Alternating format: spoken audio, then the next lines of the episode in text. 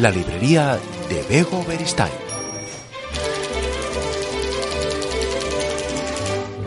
Hola, ¿qué tal? Bienvenidos, bienvenidas. Hoy es una entrevista muy especial la que os vamos a ofrecer, sobre todo si sois animalistas, si os gustan los perros, si tenéis un perro, si sabéis cómo es la relación que se establece como un perro, porque eh, vais a entender mucho mejor todo lo que tiene que contarnos Emilio Ortiz. Emilio Ortiz es un hombre, es vizcaíno, es de Baracaldo, y a él un perro le cambió la vida. Un Golden Retriever se llamaba Spock. Spock ya no, no está con nosotros, pero desde luego toda su historia y las viviendas las vivencias que Emilio ha tenido con él han quedado reflejadas, han quedado reflejadas en mil maneras de darte las gracias. Una historia emocionante, una historia de superación, un eh, recuerdo y un extraordinario encuentro del que hoy vamos a hablar con su protagonista, con Emilio Ortiz. ¿Qué tal, Emilio? Bienvenido.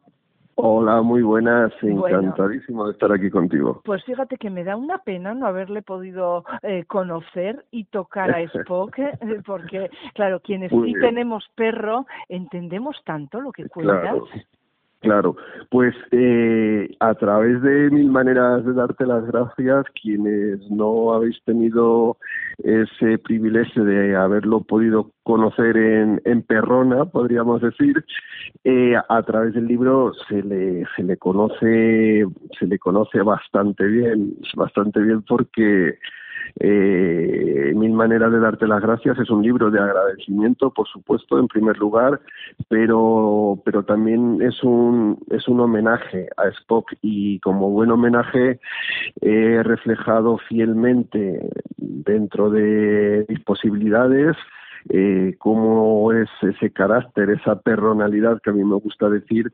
de, de Spock y, bueno ahí os vais a encontrar pues muchísimas anécdotas muchísimas cosas y os va a hacer reír Spock con, con, su manera de ser y con sus pillerías y, con lo gamberro que, que era. Emilio eh, qué difícil es hacerle entender a una persona que, que no sabe cómo es ese vínculo que se establece entre una persona y un perro qué difícil es hacerles entender eh, hasta dónde llega esa relación ¿verdad? Pues no sé si habrá personas cuyo nivel de, de cerrazón sea mm, tan tan tanto que, que sea imposible. Eh, parece mentira verdad porque los que tenemos aunque sea una mínima sensibilidad hacia los animales de, de otra especie nos hacemos esa pregunta que, que tú acabas de hacer cómo puede haber gente capaz de, de no conmoverse con, con estos animalillos que, eh, que son pura, pura ternura, ¿no? Eh, son además eh, mera generosidad. El, el, ser humano te puedes encontrar a la mejor persona del mundo, pero que al fin y al cabo todos de una manera u otra estamos contaminados por, los grandes males que nos adolecen como especie, ¿no? Pues desde el egoísmo a la falta de solidaridad. Ahora es además un momento muy complejo para la humanidad, muy complicado y muy duro, pues por el tema de la guerra, pero vamos, que ahora se está visibilizando más, en, podríamos decir, que, vamos, que guerras eh, no ha habido eh, yo creo en la historia, eh, soy historiador también, que no ha habido ni un minuto de paz en, en el mundo por completo. Pero sin embargo, pues estos seres, claro que tienen su instinto y claro que tienen su genio, su territorialidad. Eh, a los perros me refiero, pero que una cosa es el instinto y otra cosa esa, mm, esa serie de, de prejuicios que nosotros tenemos eh, a la hora de a la hora de ser no hace falta decir más a la hora de ser. Sí, fíjate, ahora que has eh, recordado lo de las guerras, eh, me vienen a la cabeza imágenes que hemos visto de cuando la gente empezaba a salir de Ucrania, huía de la guerra y se llevaba sus mascotas. Y había gente que decía, pero bueno, yo es que me olvido del perro, me voy corriendo y no me llevo nada, vamos, y, ni siquiera me, acuerdo de, coger al perro. Eso es porque no sabes cómo es esa relación, ¿verdad? Yo entendía perfectamente ver esas imágenes de los refugiados con sus perros. Yo, por ejemplo, respeto a la gente que le gusten las joyas y los lujos, esas cosas. A mí, por ejemplo, no me gustan nada. Quien entre a robar a mi casa, lo siento por él, pero va a tener, un, Va a tener un disgusto. Se, va a jugar un, tiempo de cárcel para nada pues eso no lo entendería, ¿no? Que la gente, por ejemplo, se jugase la vida en cinco minutos por entrar eh, cuando va a venir un terremoto, cuando va a venir el enemigo, cuando van a entrar un tanque ruso por coger unas joyas o, coger un reloj de oro o tal. Eso sí que no lo entendería. Pero a un ser que, que es de tu familia eh, porque pertenezca a otra especie, ¿cómo no? él, él lo haría por ti. O sea, eh, vale, yo entiendo que, que como seres humanos que somos, en el fondo, de una manera u otra, al final miramos antes por nuestra especie. Hasta cierto punto puedo entender a quien no lo haga, pero que haya personas que no entiendan a quien lo hace, eso ya sí que es incomprensible. Estoy usando mucho el rizo, pero es así. Es cierto. Eh, es cierto porque, bueno, hay un lema muy conocido, ¿no? El típico, él, él por ti lo haría o, él, no lo haría, ¿no? referente al, a la... no lo haría los abandonos él no lo haría no, no lo haría y desde desde luego desde luego que no. Vamos yo lo tengo clarísimo o sea si hay un terremoto si hay un incendio bueno ya me pasó y mira eh, viene a colación con mis maneras de darte las gracias. Si me permites cuento una anécdota que a mí me pasó estaba yo en, en un piso en mi piso en el era un cuarto piso donde yo vivía y empezaron a llamar a todos los timbres. Venía yo de la calle precisamente, estaba ya quitándole la correa a Spock para soltarlo por el piso y empiezan a llamar a todos los timbres que salgamos, qué tal, que hay un incendio. Abro la puerta, efectivamente, olía mucho a humo, cogí a Spock y salimos. Me dirigió muy bien, muy bien, muy bien. Él era muy gran berrete y empezaba a salir gente de todas las puertas por la escalera y la gente pues eh, atropellada, ¿no? Con niños, pero él, eh, teníamos gente delante, él no empujaba a la gente que venía delante, mm, llevaba el ritmo de los que venían detrás para que tampoco nos empujaran a nosotros y me sacó de aquel incendio. Ya venía un bombero de cara a nosotros cuando salíamos por el portal y me cogió y me dijo, Jolín, qué bien te ha llevado el perro. El, el, fuego estaba a mi izquierda, yo noté el calor, que luego pues ya cuando nos lo contaron, eh, era un fuego muy pequeñito. Lo que pasa que era muy escandaloso porque era en el cuadro de luces y había mucho plástico y olía mucho, pero fue muy pequeño, o sea que, se podría haber evitado sin llamar al bombero, vamos, que era mejor, pero, pero que no fue para tanto la cosa, pero el detalle de, de ver todo el nerviosismo de las personas y, y el aplomo que, que, puso Spock en ese momento pues, fue, tremendo. Bueno, no lo hemos dicho, pero claro, Emilio Ortiz es una persona ciega y Spock era su perro guía, claro que todavía no lo habíamos dicho, pero es que lo fíjate, dábamos lo dábamos por hecho, pero es que es tan extrapolable ese sentimiento que tienes tú con tu perro guía, con otras personas que no somos ciegas pero que tenemos perros, fíjate, y que muchas, eh, y de esto has hablado tú en alguna ocasión, ven como eh, el perro guía es su herramienta mm, para para andar por la vida y para trabajar. ¿Tú no le veías como herramienta a Spock? ¿eh?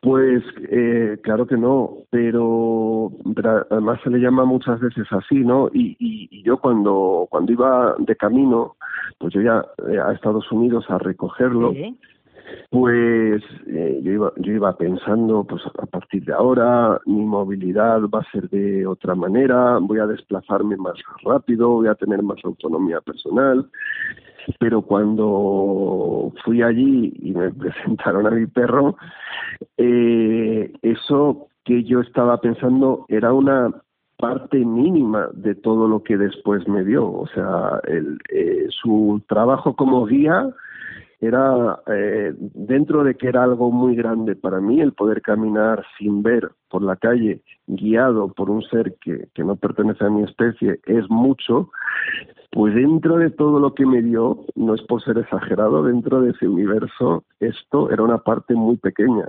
Eh, porque claro, lo más grande, pues el amor, el, la compañía, el, el mostrarte en cada gesto, en cada minuto que, que tú pasabas con él, en cada día, mostrarte esa generosidad y, ese saber estar que, que él tenía y, y, lo que tú dices, que no hace falta ser un perro guía, quienes nos están escuchando y tienen como amigo un perro, saben de lo que estamos hablando, no hace falta tan siquiera que sea un perro adiestrado. Eso es, sí, sí. El, el amor y la generosidad y todas estas cosas ya viene con ellos de serie, no, no se lo tenemos que enseñar. No, no, no, nosotros que enseñar, la mayoría de los perros son así. Sin duda. Bueno, tú no eres ciego de nacimiento, tú empezaste a perder la vista con 15 años, eh, sí. fue bastante más tarde cuando llegó Spock a tu vida, sin embargo, arrancas este mil maneras de darte las gracias intentando recordar cuando entró Spock en tu vida, porque eh, de repente eh, parece que han estado ahí siempre, toda la vida, te conocen Eso tanto, se comportan de una manera que no hay esa perspectiva de lleva conmigo siete 10, 15 años, parece que siempre claro. ha estado ahí. Claro, mi manera de darte las gracias eh, es, es una novela bi, eh, biográfica, pero que no solamente se ciñe a esos 10 años que estuvimos juntos, sino que cuando yo comencé a escribirla, pues eh, enseguida, nada más sentarme al, al ordenador, me, me invadió un, un, sentimiento que o, una sensación que era que evidentemente eh, Spock estuvo conmigo esos años, pero que al igual que, que con cualquier otro ser muy querido que llega en un momento dado de tu vida y que no ha estado siempre, como pueda ser un hijo, como pueda ser un sobrino, un nieto, o una pareja, o un buen amigo, eh, echas la vista atrás y dices, eh, parece mentira que, que la vida eh, existiera cuando no existía esta persona en mi vida. Uh -huh. Entonces con, con Spock me pasaba eso. Y claro, mi manera de darte las gracias, al final este libro es un libro de antes, durante y después. Eh, cuento como que desde mi más tierna infancia y, y, y la verdad es que eh, cuento cosas muy muy personales, ¿no? Que, que luego ya repasando el libro digo, no me habré pasado. Pero bueno, digo, digo, mis lectores se lo merecen, ¿no? Claro que sí. cosas que yo llevaba muy dentro, ¿no? Que incluso hasta mi madre ha descubierto a través del libro. Hijo mío, no me habías dicho esto.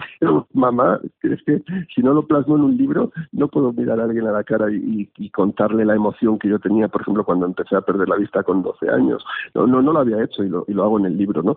Pues como que todo lo que me ocurría eh, estaba enfocado a, a, ese punto que era el momento en el cual eh, Spock llegó a mi vida, en el momento en que nuestras vidas se cruzaron.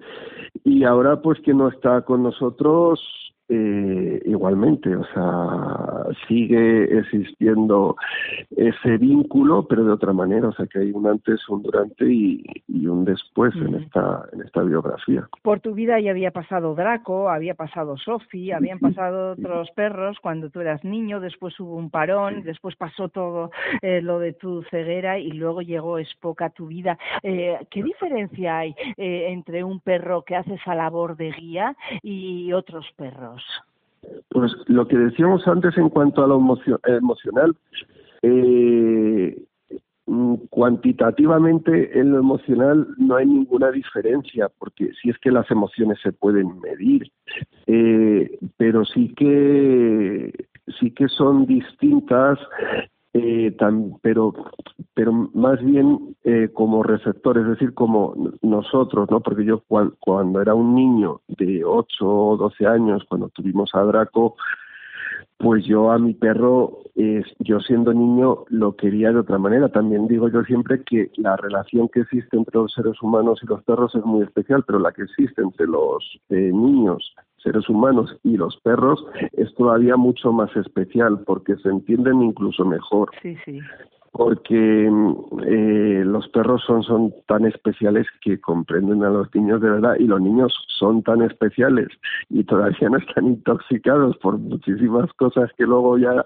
de, de adultos nos intoxicamos como pues los prejuicios, el estrés, etcétera y, es más, más especial todavía. Entonces, claro, cuando yo era niño y me relacionaba con Draco o con Sophie o con cualquier otro perro de la familia o del entorno, pues lo quería de, una manera distinta a como quise después a Spock o a Homer, que es ahora mi actual perro guía, eh, de adulto mm, se quiere de otra manera. La intensidad será la misma, estoy segurísimo que, que sí. Incluso quienes nos están escuchando y tengan perro, la intensidad entre ellos, entre su perro y, la persona, es, es, igual de fuerte.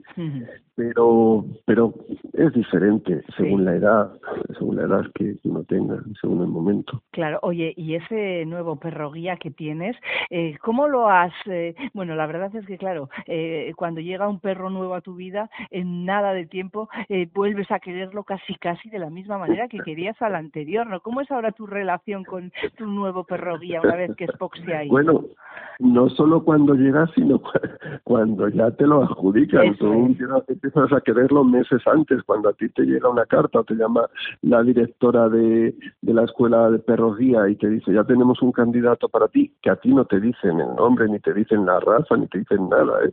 Eh, por suerte, ¿no? En, cierto modo, porque si no saldrías loco. ¿Qué ganas tengo de ver a Homer? ¿Qué ganas tengo de...? No, pero además que, que, que, te van valorando y hasta el último momento en algunas ocasiones no, no, no hacen la pareja, digamos.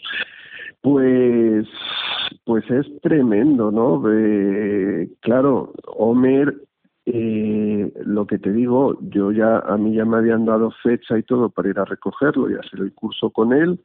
Spock eh, seguía conmigo porque Spock eh, estaba jubilado ya hacía un año y, fue fue lo mismo, fue pues eso, el, el saber que te ibas a cruzar con un ser tan especial. Lo que pasa que esta vez yo ya iba preparado, yo ya sabía lo que lo que había, yo no iba a, a, cruzarme con, con, con, un ser que me iba a ayudar en la movilidad. Yo ya sabía que detrás de eso había algo muchísimo más gordo, muchísimo más grande.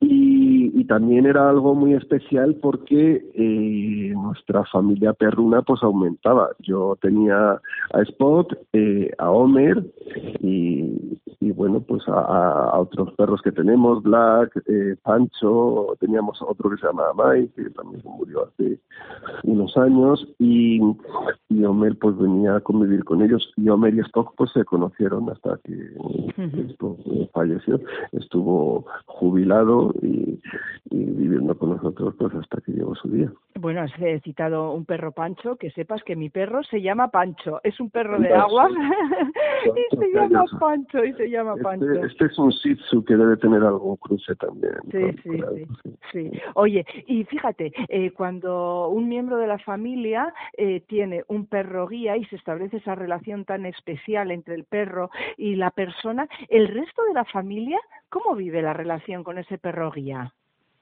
Bueno, en, mi caso yo durante casi durante la semana prácticamente vivo solo y trabajo además en casa eh, escribiendo, pues eh, estamos él y yo y, y, y, otros perros, ¿no?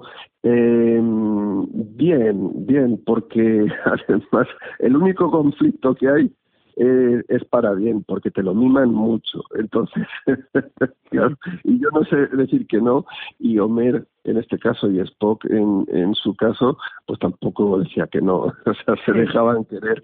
Entonces, claro, pues detrás de mi madre o, detrás de, de, mi pareja muchas veces tengo que andar, pues no, le deis nada, ¿eh? si no le damos nada, nada.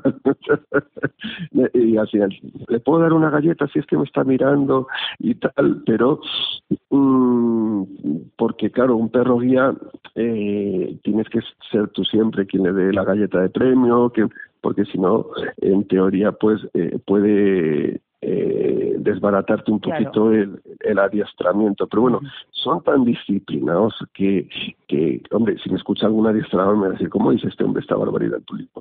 Son tan disciplinados que, que yo creo que es muy difícil que, que se les eh, eh, desmejore el entrenamiento.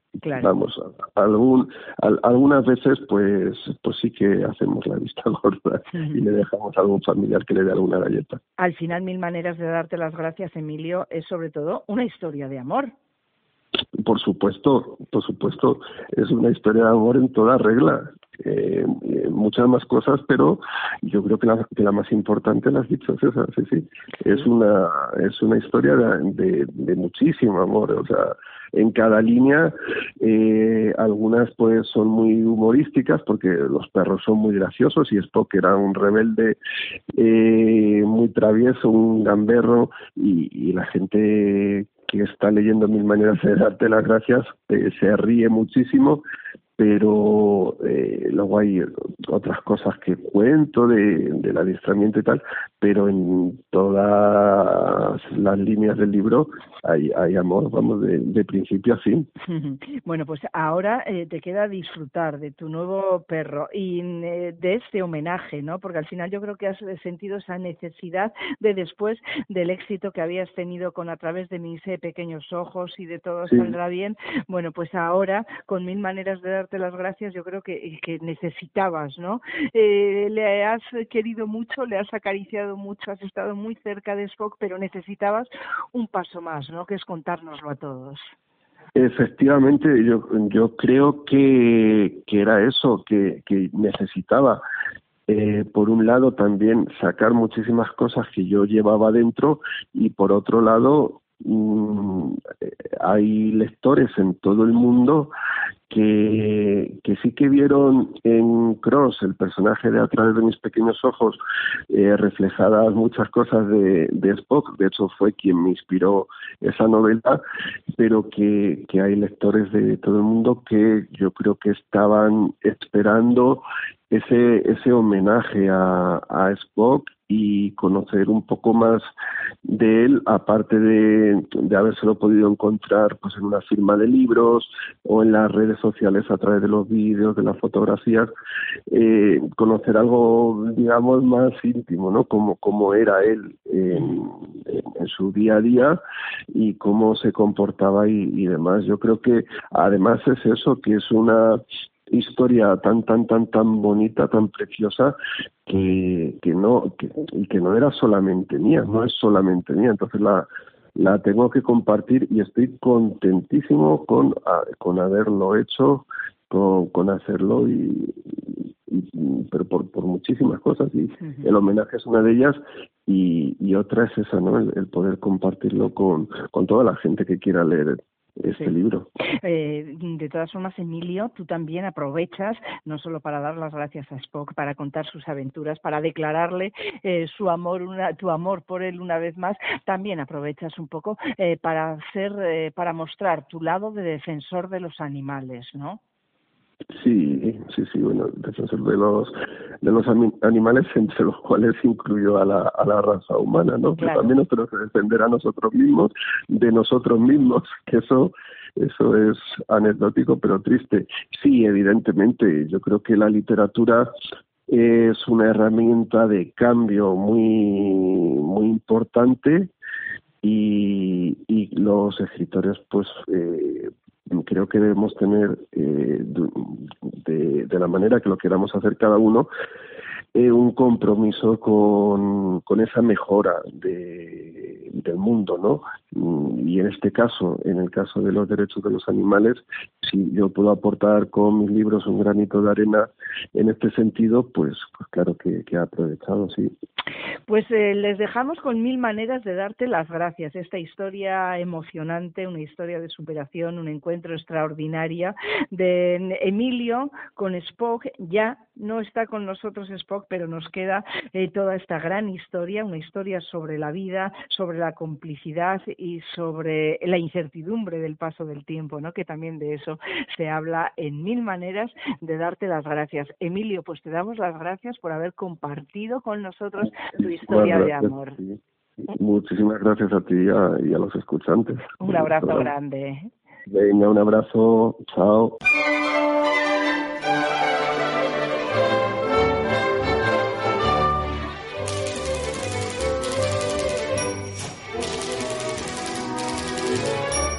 La librería de Bego Beristain.